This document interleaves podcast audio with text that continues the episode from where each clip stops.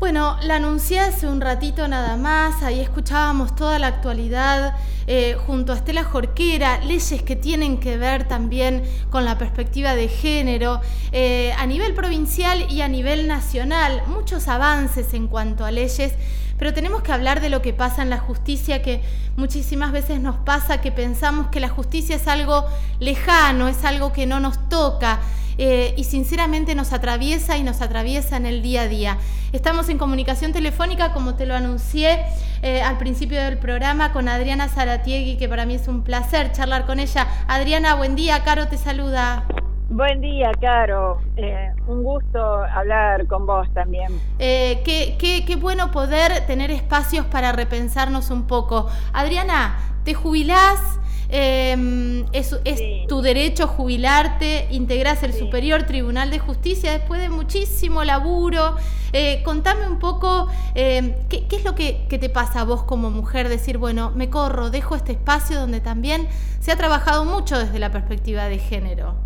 Bueno, sí, son más de, de 35 años de trabajo, la mayor parte de ellos en el fuero penal, así que, bueno, yo siempre eh, he creído que, que los los eh, cargos, digamos, no son eh, una propiedad este, personal de cada uno. Y bueno, me parece que 10 años en este cargo es un tiempo eh, más que suficiente, me parece que es republicano. Siempre se habla de, la democratización de, de, la justicia. Nosotros no nos eligen por el voto directo, aunque sí nos eligen los representantes del pueblo, ¿no? Los legisladores y legisladoras.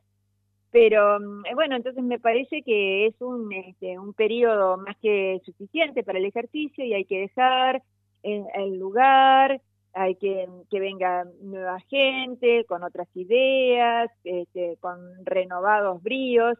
Y bueno, y en mi caso me parece que el lugar debe ser este, para una mujer porque este y, y por eso digamos a partir de un primer reportaje lo expresé así y lo vengo diciendo desde siempre porque nosotras llegamos junto con la doctora Piccinini, llegamos al cargo en virtud de, una acción positiva que se llama, que fue eh, una ley que sacaron las legisladoras, eh, merced, digamos, al, impulso de las legisladoras, donde dijeron que el Superior Tribunal de Justicia debería estar integrado por vocales de ambos sexos. Porque fíjate, claro, que en 60 años de Poder Judicial eh, solo había habido dos mujeres antes, una durante el proceso, durante la dictadura, y luego la doctora Flores. Entonces, decís, ¿qué pasaba acá? ¿Qué, ¿Por qué no llegan las mujeres? Evidentemente había una situación de desigualdad, porque las mujeres ya no tenemos que probar nuestra idoneidad. Digamos, somos los mejores promedios en las facultades. Este, digamos, ¿qué, ¿qué, es lo que pasa? Hay, hay un entramado que, que es eh, propio del patriarcado, que no se ve, eso que no se ve cuando se habla del techo de cristal, aquel que no podemos romper, o el suelo pegajoso, eso que nos, nos, deja en la base. Hay un entramado, hay muchas cosas ahí, ahí en las sombras que ver por los cuales no llegamos. Rendimos los mejores exámenes, a mí me había pasado, eso me ha pasado dentro de, la carrera, que nosotros tenemos que rendir examen para ascender, de tener el mejor examen y no llegar este, al puesto. Entonces, digamos, pude cuando hubo una acción positiva, ¿no? Porque en definitiva, cuando hablamos de estas cosas, vos decías, bueno, esto para que lo entienda la gente, estamos hablando de igualdad, ¿ah? de igualdad entre el hombre y la mujer y, y, ni hablar este, de, los otros géneros, de, de, todo el colectivo de personas trans, de que también se... ¿Por qué se lucha por los cupos? ¿Por qué las legisladoras lucharon en su momento por llegar a la paridad? ¿Mm? Porque si no, no llegaban. Fíjate que antes de la ley de cupo en la Argentina solo llegaba, tenía un 9% de legisladoras a nivel nacional, ¿no? Fíjate, o sea, ¿qué es lo que pasa? Le pasaba, es necesario el cupo. La, constitución de Argentina siempre habló de igualdad y de la idoneidad, porque ahora se habla del tema de la idoneidad. Cuando a mí me dicen, vamos a elegir el más idóneo, mmm, ¿no? Sí, sí, ya te suena, ya te suena raro eso. Digo, ahí, ahí caemos en una trampita. El cupo abre camino, Adri. Sería hermoso que eh, la paridad venga per se, pero necesitamos el cupo para asegurarnos ese piso.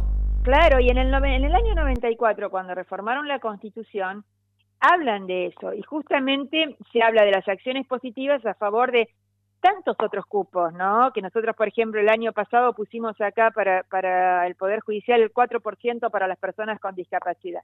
Capaz que si alguien nos está escuchando y dice, ay, a mí, a nosotros nos pasa, tenemos un hijo o una hija, este, persona con discapacidad, y no logramos, no logramos un, un puesto de trabajo, ¿no? Bueno, ahí lo va a entender bien lo que nos pasa a las mujeres. Acá las mujeres somos la base, somos este, más de la, en, siempre hay mayores, cantidad de secretarias, mayores, pero a medida que vamos avanzando en la pirámide, este, resulta que cada vez son más los varones y menos las mujeres. Adri, el otro día hablaba con Daniel Vila del, diario Río Negro y le preguntaba, le estábamos hablando de otras cosas que tienen que ver con, con, una, una, reivindicación salarial, etcétera, y le pregunté sobre los cargos jerárquicos en el diario Río Negro. Y me dijo, no hay ninguna jefa de redacción mujer. Claro, por ejemplo. Totalmente, totalmente. Ayer veía, este, veía por, por las noticias este, que eh, se reunieron los sindicatos y uno de los puntos era la perspectiva de género, ¿no? Eran todos varones. Claro, claro. en la mesa chica deciden. claro, el otro día leí también una noticia de que sobre la Facultad de Arquitectura de, la Universidad de Buenos Aires, de la FAU, de, Diseño y Urbanismo, ¿no? Que agrupa a otras, a todas las carreras de diseño también y bueno, había una denuncia contra el rector, este, contra el decano, perdón, el decano de la facultad, por, eh, por acoso de una docente. Y mm, bueno, una facultad que teóricamente es tan progresista, tan moderna, yo he estado ahí porque este, tengo una hija arquitecta y otra diseñadora industrial, las dos egresaron de la FAD, uno entra y parece que está todo, lo, lo, lo más progre está ahí en la FAD. Resulta que de 64 cátedras que hay titulares de cátedras de lo que es el diseño en sí, 62, 62 son varones. Y mi hija me dice, y siempre las, las abanderadas son mujeres en la facultad. ¿Viste? Bueno, es, para, es para pensarlo, exacto. Eso es lo que nos da, eso es lo que nos da una idea de que esto es estructural, de que esto es estructural y que hay que romperlo. Y no hay que tener miedo cuando se habla de feminismo, porque han han instaurado una imagen que tampoco es ingenua, tan demoníaca de las feministas, ¿no? Pareciera que las feministas son gente, este, este, son, no sé, no se bañan, le salen pelos de las axilas, ¿viste? Vamos a romper desde un lugar, desde un lugar poco amoroso. Mira, claro. Eh, y yo digo, viste, perdón, el otro día leí una sentencia y me, me gustó mucho lo que decía, ¿no? El feminismo no quiere eh, imponer un matriarcado basado en la violencia contra el hombre. No quiere dejarlos sin voto, no quiere que no voten, no quiere violarlos en la guerra, no quiere matarlos por adulterio. No pretende que los hombres sean propiedad de sus madres y luego de sus mujeres. No desean que, que los hombres cobren este, menos salarios que las mujeres. No quiere desterrarlo de los espacios de poder. Yo estoy feliz de, integrar un superior donde haya hombres. No quiero que no haya más hombres jueces pero quiero que sea justo, que sea una distribución igualitaria. Es eso lo que quiero. Quiero ganar por mi trabajo igual que lo que gana un hombre. Digamos, a ver, ¿dónde está el problema? ¿No? No, está la resistencia y supongo que también un miedo que hace que ataquen de esta manera tan bestial. Ahora, Adri, me parece importante que para las personas que nos están escuchando, porque nosotras, nosotras contamos esto porque es necesaria la paridad para las personas que hoy están en las universidades, están en un grupo de laburo, están en un medio de comunicación, están en el superior tribunal como vos. Ahora, la importancia del, rol de la mujer integrando el superior tribunal es importantísimo para los fallos. Después nos quejamos que tenemos fallos sin perspectiva de género, después nos quejamos que tenemos fallos donde el tipo no tiene que que juzgar sin entender lo que atraviesa una mujer en diferentes situaciones. También hablamos de empatía cuando necesitamos a las mujeres dentro del superior.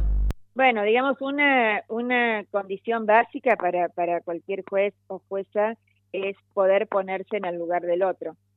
Y bueno, hay cuestiones que las mujeres nos ponemos fácilmente en el, en el lugar de otra mujer, digamos, por el hecho de haber transitado este, el mismo camino, y, digamos y sufrido las, las mismas este, desventajas eh, en esta sociedad machista.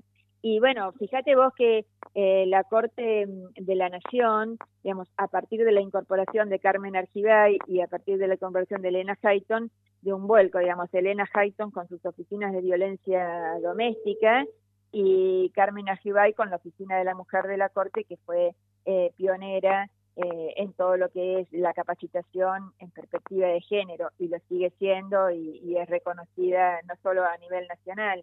Así que mm, a mí me parece este, importantísimo en ese sentido la incorporación de la mujer, como vos decís, bueno, en todos los estamentos, ¿no?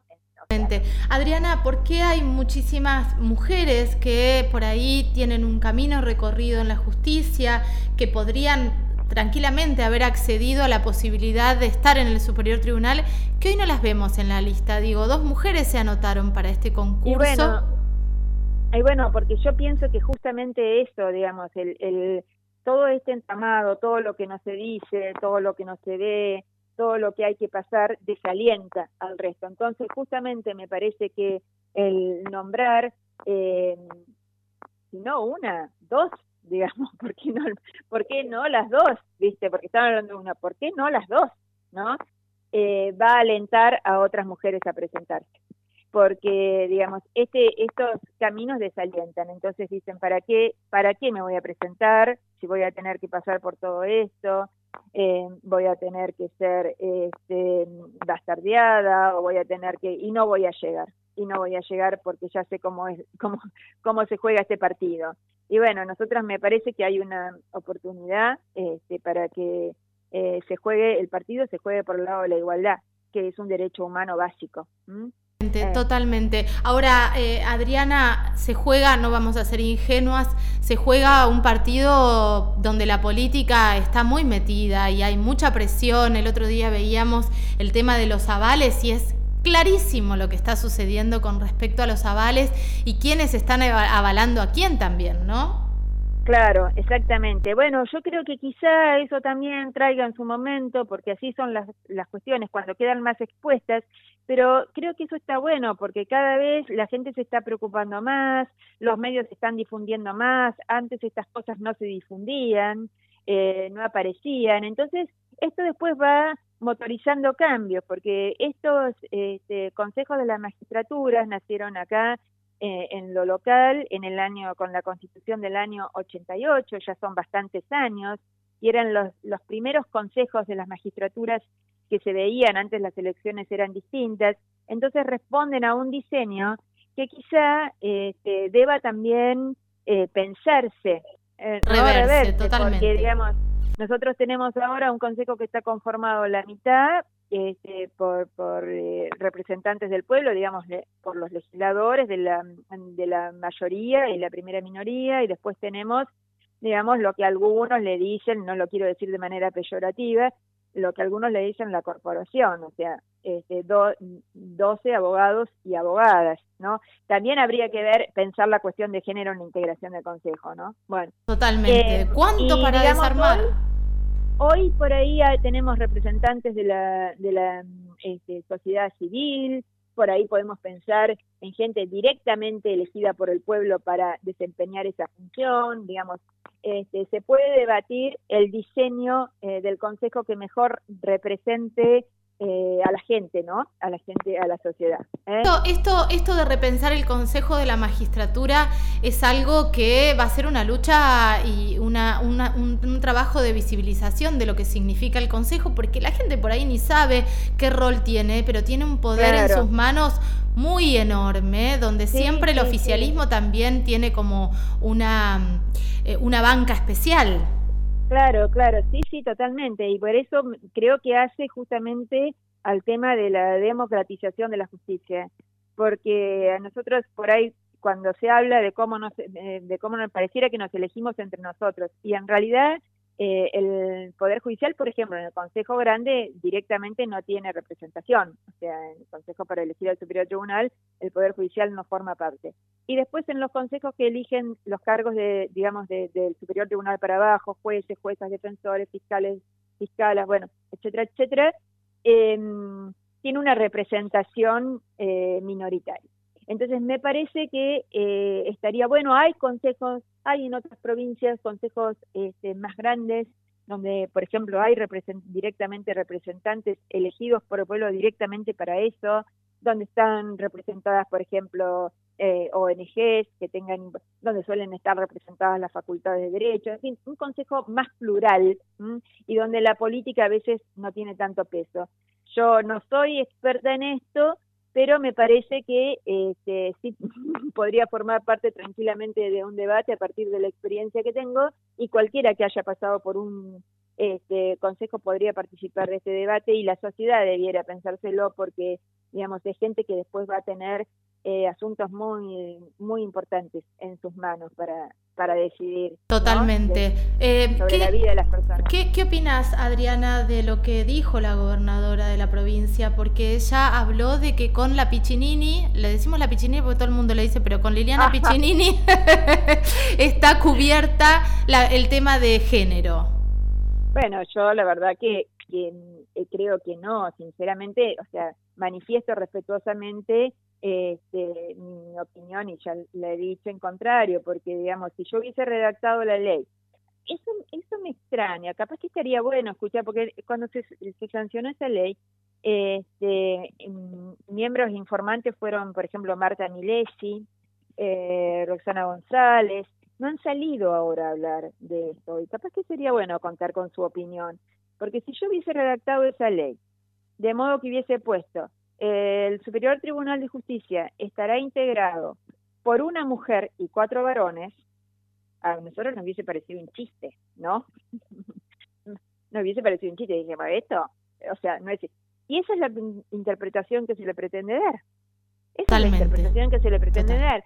No, no va a la luz de la Constitución, a la luz de la Constitución que tiene incorporado. Nosotros tenemos compromisos internacionales asumidos porque incorporamos la CEDAW, que es la Convención para Eliminación de toda forma de discriminación contra la mujer, y ahí dice que no hay discriminar. Y realmente una interpretación así sería discriminatoria eh, de la mujer y de su derecho a participar en condiciones de igualdad en todos los organismos este, del Estado, eh, en, las, en las tres funciones. Incluso cuando se debatió esa ley, ahora lo estoy recordando, eh, Nemirosi, eh, que era este, un legislador, eh, bueno, eh, Nemirosi abogó por la este, composición paritaria en todos los poderes del Estado. O sea, también lo pedía, bueno, no, este, eh, su, su proyecto no prosperó, pero también lo pedía que acá como somos cinco y no podemos ser dos y medio y dos y medio, digamos, habría que tener una alternancia,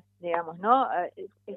si hay tres varones, claro a la próxima van a ser tres mujeres y dos varones. Hay proyectos en ese sentido, con esto que te digo de la alternancia, para la Corte Suprema de Justicia de la Nación. Bueno, vamos a ver, vamos, a, vamos a ver, Adri, qué sucede. Eh, el 30 de junio vamos a saber que, quiénes, quiénes finalmente van a ocupar el lugar que dejas vos y el lugar que deja Mancilla. Claro. Tiene que ser una persona, una mujer de Viedma y tiene que ser una mujer o un hombre de Bariloche, es así, ¿verdad? Claro, bueno, sí, sí. Eh, yo este, pienso que sí, yo lo pienso así. ¿viste? Yo en realidad no sé si seré muy este, insona, pero yo en realidad estoy pensando por este esquema de alternancia, por este de la igualdad, me gustaría pensar eh, que estaría bueno que llegaran dos, dos mujeres, ¿no? Pero eh, bueno, este, eh, está muy bueno eh, ustedes este, con este trabajo que tienen como, como comunicadoras. Este, un saludo grande a Estela, que con la que la verdad que Estela fue toda una institución dentro del Poder Judicial porque cubría ella todo lo que eran las, así que la conozco desde que empecé claro. como secretaria penal. Pasión tiene por el por el, por además muy estudiosa, muy estudiosa de, de, de, los códigos, de todo, para, para poder entender este, el funcionamiento del Poder Judicial. Así que bueno, un saludo grande a ella y un agradecimiento a las dos por, por difundir estas cosas, porque en definitiva cuando difunden estas cosas y cuando estamos este, trabajando eh, por los derechos humanos, ¿no? Eh, bueno. Totalmente, es, eh, eso es lo que estamos, eh, estamos, estamos luchando por los derechos humanos y no nos vengan, eh, quería decir algo que me parece que vos vas a tener algo para decirme al respecto. Sí. Cuando vemos que nos dan, nos quieren, nos pretenden dar vuelta a la tortilla diciendo, bueno, pero una mujer tampoco puede, puede no tener perspectiva de género y por ahí hay hombres que tienen más perspectiva de género que una mujer, entonces salen campañas diciendo por una justicia con perspectiva de género para eh, entramparnos también. Necesitamos el cupo, es otra cosa lo que estamos diciendo. Es otra cosa, totalmente, es otra cosa. Porque yo después pregunto también, ¿viste? Después decimos, ¿de dónde, cuando nosotros decimos, ¿de dónde nace eh, la violencia? Y la violencia nace de estas cuestiones también, porque la violencia es la forma más cruel de discriminación, la violencia contra la mujer. Entonces también tengamos conciencia de estas cuestiones, ¿no? Porque si nosotros estamos transmitiendo la idea este, de que la mujer es un ser inferior, de que la mujer, ¿no? Bueno, ¿no es cierto? Estamos contribuyendo a esta perpetuidad de, de mm, la violencia sobre la mujer. Sí, totalmente lo que vos me decís, tenemos que estar atentas. Esta vez creo que no estuvimos, no estuvimos dormidas porque las mujeres a veces por ahí somos un poco ingenuas, estamos esperando que nos llamen por nuestros méritos, esto que vos decías de las mujeres que no se presentan. Estamos esperando que nos vengan a buscar porque nos van a reconocer, porque tenemos mérito, porque hemos hecho cursos, porque hemos hecho esto, esto, porque somos trabajadoras, porque venimos en horario a la mañana. No, tenemos que animarnos y presentarnos y decirnos, acá estoy, acá estoy, ¿no? Adri, te mando un abrazo inmenso, ya nos cruzaremos. Qué lindo charlar con vos. Bueno, a mí también me encanta. ¿eh? te mando un beso, grande. Un beso grande, buena jornada. Gracias, gracias igual para vos. Adriana Zaratiegui pasaba por aquí en ojos bien abiertos, eh, charlando un poco de lo que está sucediendo y poniendo sobre la mesa la necesidad del cupo. Bueno, que sea una mujer o que sean dos.